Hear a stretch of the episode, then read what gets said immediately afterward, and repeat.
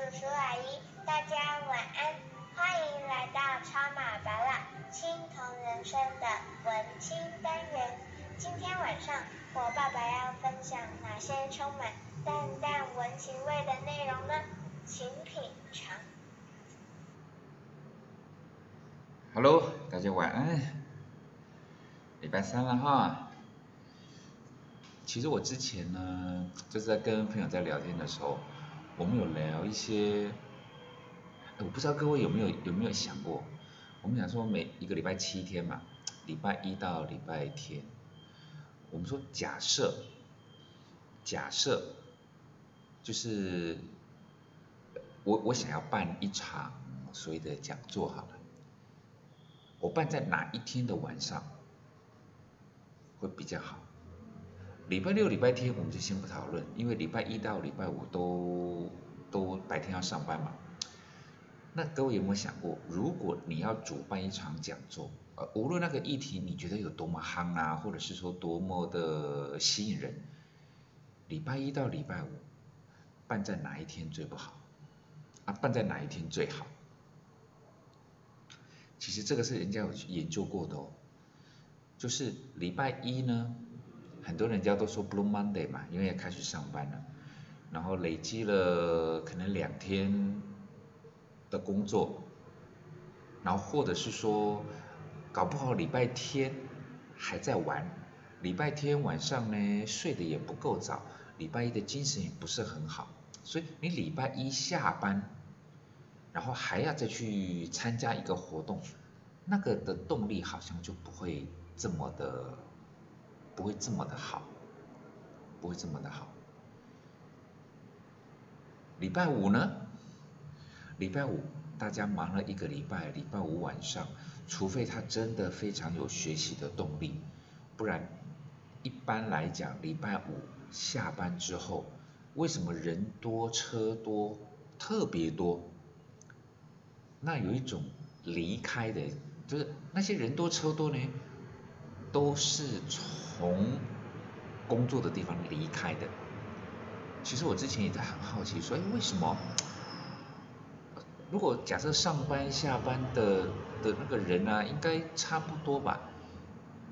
啊，平常下班的车多很正常，为什么礼拜五特别多？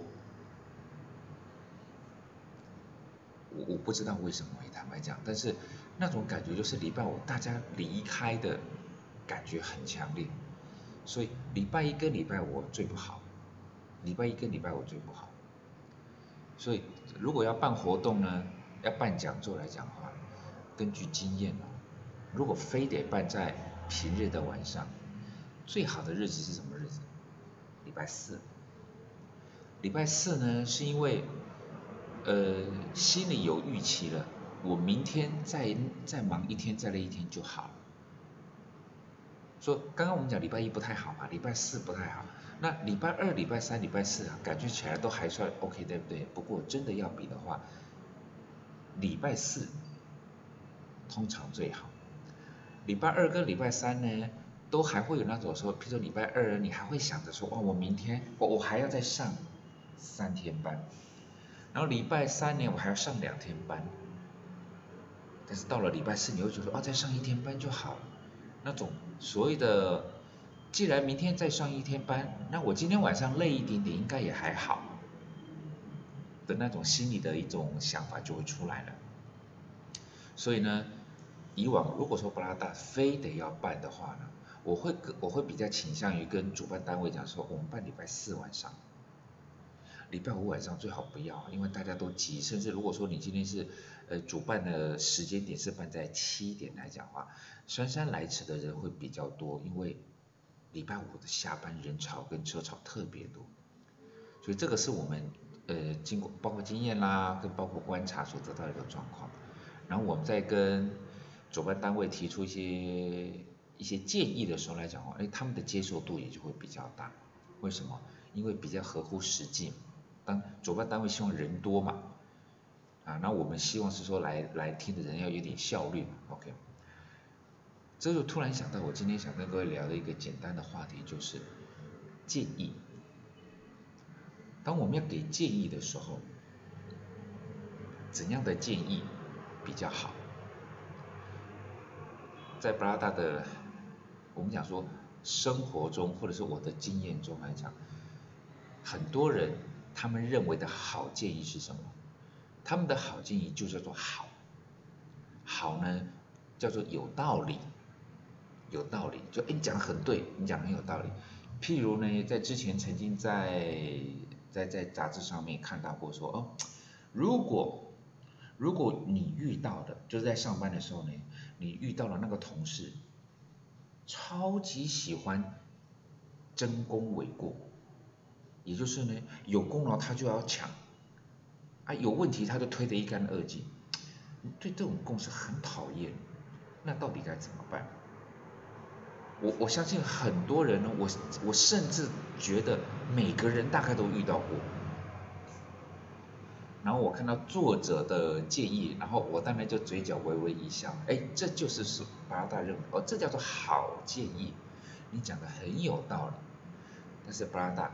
通常不会给人家好建议。如果人家有询问我啊，同事啊、朋友啊，询问我问题，我通常不会给他们好建议，因为好建议我知道很有道理啊，讲的非常好，但是它还有一个特色就是办不到啊，办不到的好建议，对巴拉达来讲。我会觉得意义性不大，所以我宁愿给的是，我给一个叫做适当的建议。适当的建议呢，其实跟好的建议最大的差异就是你做得到做不到，那才叫做好建议跟适当的建议。就像那个文章上面写的啊，你遇到那个喜欢争功诿过、什么抢功劳的啊、推责任的怎么办？他给的三个建议，的第一个呢，就是呢，那既然他喜欢这样子呢，那我们就就我每一次在在在在是呃在执行工作的时候呢，呃他说反守为攻，明确公开的制定与划分每个人该负的责任，而且还把原则说明出来，这样子他就没有办法拒绝了，然后呢出错了他也没办法逃避责任，因为你就划分好。然后第二个呢，他就说，那既然这样子的话，那就，呃，他喜欢这个样子的，那我们就，就就就，哦，留资料，留记录，哦，每一次的什么，呃，来往互动的 mail 啊，然后一些会议的记录嘞都把它保存，甚至录音，呃，日后产生争议的时候呢，你就你就可以也也拿出来讨论。然后呢，如果你觉得是他会争功劳的话，你有什么好想法呢？你直接去跟主管沟通，让主管就知道说，哎，这个想法是你想的。然后第三个呢，就是哦，发动群众的力量，发动群众的力量，就是呃，当功劳是你的时候呢，你在接受表扬的时候呢，你就呃一一点名所有的团队来讲话啊，这是都是大家的功劳啊，啊，就是让他们也觉得很开心，然后。在排挤排挤那个小人，那个小人会敌不过这个团队。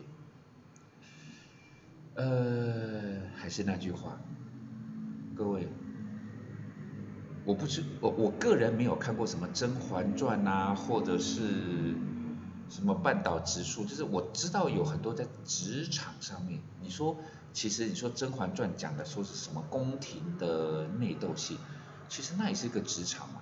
大家都想要上位，对不对？其实虽然我没有看，不过如果你有看的话，你觉得刚刚讲的那一种方式，在后宫，你真的觉得有效吗？你真的觉得有效吗？哦，每一次的工作呢？大家都先开会，把权责划分清楚，哪个是你该做的，哪个是是他该做的，然后这个你做错了，那你就逃不掉了，都讲得很清楚。不过，各位，你真的有待过职场？你你先想想看，当你们在呃执行一个任务或是接到一个专案的时候，一定有讨论过，对不对？然后一定也有划分过，哦，这个是该谁啊？这个是该谁？这个是谁？都一定有做过，但是为什么还是会有争功诿过的情况出现？因为任何的案子，任何的工作，你不可能，你不可能划分到巨细靡遗，你没有办法制定出好像详细到这件事情百分之八百确定是谁负责的。几乎每件事情都叫做环环相扣，就是这个也这个也可以，呃，这个人他也可以算在内，那个人也可以算在内，就代表大家好像对于每一个小细节其实都有共同的参与度，在这种情况之下，我们对于所谓的权责的划分，大致上都是原则性的。大方向的，你说真的要巨细靡遗到连说要去买那什么买买呃去买什么小东西，这个该谁负责？各位其实你知道，不是那么多事情，甚至很少有事情你能够划分的非常非常清楚。很多人会觉得还是可以啊，譬如说跟厂商联系就是谁谁谁谁谁啊，对嘛？当要跟厂商联系的是 A，对不对？但是 A 在跟厂商联系，他是不是有可能，而且几乎是一定，他会需要一些东西吧？譬如说他会需要 B 的资料，他需要 C 的 schedule，需要 D 的一些譬如说其他的东西，那他会不会想说啊，你们都没有给我，那你要我跟他联系什么？啊，对吗？所以各位，当我看到有一些就是所谓的很好的建议的时候，很好的建议的时候，包括刚刚我在转述那个文章里面的说法说啊，我会议记录要存档啊，怎么样？但是当我们讲那个大原则，就是你你根本没有办法划分的权责这么细的情况之下，你就算有了会议记录，其实也我个人会觉得你逃不掉啦。你逃不掉，在这个职场上面就必须遇到这个状况。所以，如果说今天有朋友他们会问说啊，八大，那就我的公司的同事啊，就很喜欢争功诿过，那那我看着很不舒服，怎么办？我会心里想说，你今天在后宫，你遇到那些嫔妃的那些所谓的就是争宠啊，争功诿过的争功不跟争宠不是一样的意思吗？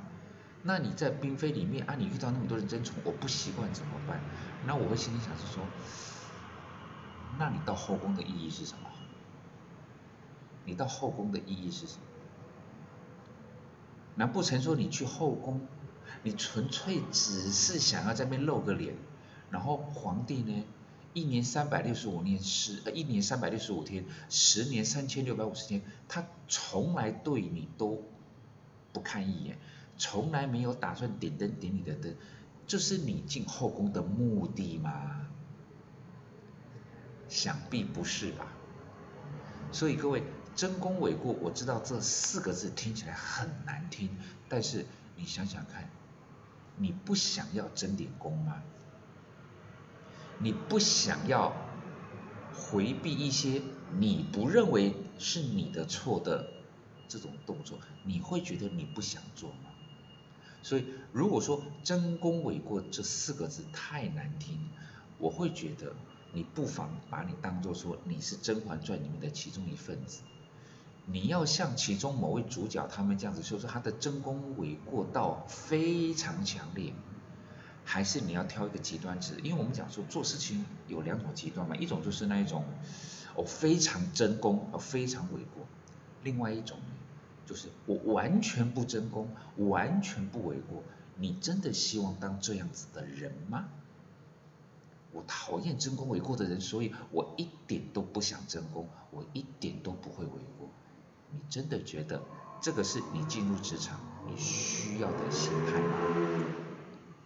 所以啦，当你在给别人建议的时候，有的时候好像会给一些很好的建议啊。那个建议啊，好像是极端值的建议。那巴拉达说，巴拉达的想法就很简单，跟刚才讲的一样。你其实也想要争功啊，其实你也想要为过，只是这四四个字你不喜欢听而已。你会很希望，如果你有好表现，你也希望主管看得到。如果这不是你的错误，你也不希望人家把错矛头指向你。人都是这样子，只是你在表现的时候，你要怎么样表现到不让别人不舒服？还有怎么样表现的符合你自己的心理预期？所以刚刚所讲到的是啊，我讨厌公司的职场是有这种 这种心态。我心里想说，你应该先想想看，你自己是不是也想要这样？只是人家可能做的比较拙劣，人家做的太明显，让你看起来 咋办。想一想自己是不是不要不要太排斥这四个字，而是想办法让这四个字比较积极、比较正面。就是他要争功也争不过我，他想要卸责也推不到我的头上来。这个会不会是你比较需要思考的一个方向呢？我不要成为跟他一模一样的人，但是我要成为比他更有本事的人。你觉得呢？有趣吗？我以后也会这样子叫小巴拉的。晚安喽！哇，越来越冷，真好。晚安。